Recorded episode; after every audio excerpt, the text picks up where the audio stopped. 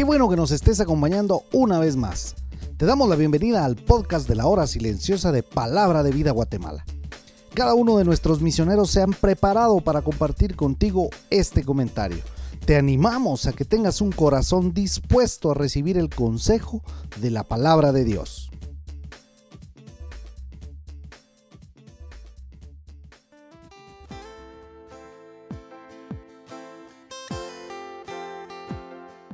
Muy buenos días, muchísimas gracias por darme la oportunidad de compartir con ustedes el comentario de la hora silenciosa que lo encontramos en Hechos capítulo 2 versículos 14 al 21. Mi nombre es Edward Escobar y es un privilegio estar con ustedes. Los versículos 14 y 15, Pedro comienza su sermón poniéndose de pie con los once, predicó a la multitud como representante de todo el grupo de los apóstoles. Debemos notar que el hablar en lenguas paró cuando Pedro empezó a predicar. El Espíritu Santo obrará a través de la predicación de Pedro y cesará el hablar en lenguas. Se produjo un cambio notable en Pedro. Ahora él tiene valor y audacia, que era un completo contraste con las negaciones de Jesús antes de ser lleno del Espíritu Santo. En el día de Pentecostés, Pedro no enseñó como solían hacerlo los rabinos en aquel tiempo, quienes reunían a sus discípulos y sentándose los instruían. En cambio, Pedro proclamó como un heraldo.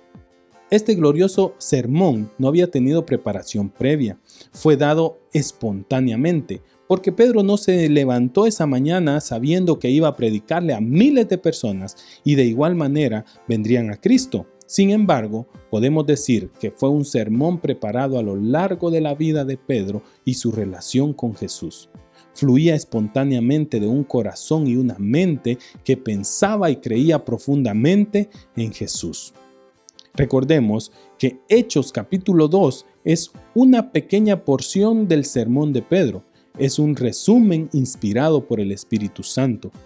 Pedro desvió la crítica burlona de que los discípulos estaban borrachos. Aquel día era imposible que alguno estuviera tan borracho tan temprano del día siendo las nueve de la mañana.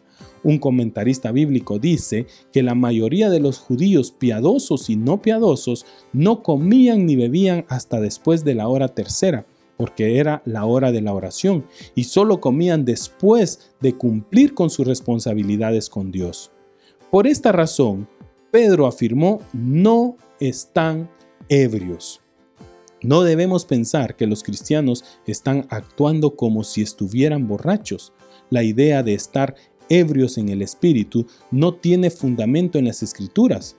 El comentario de los burladores en el día de Pentecostés no tenía ninguna base en la realidad. Los versículos 16 al 21, citando el libro de Joel capítulo 2, Pedro explica los eventos extraños en Pentecostés. Mientras se derramaba el Espíritu Santo con señales y maravillas y hablar en lenguas, ¿qué hizo Pedro? Esencialmente dijo, vamos a tener un estudio bíblico, veamos lo que está escrito en el libro del profeta Joel. Este enfoque en la palabra de Dios no detuvo la obra del Espíritu Santo, sino que cumplió con lo que Dios quería hacer por medio del Espíritu Santo. Estas enseñanzas y maravillas eran preparaciones para la obra de la palabra de Dios. Joel profetizó sobre el juicio que vendría a Israel, pero entre las muchas adversidades de juicio, Dios también dio varias promesas de bendición futura como esta que anuncia el derramamiento del Espíritu Santo. Esto fue un glorioso énfasis en el día de Pentecostés.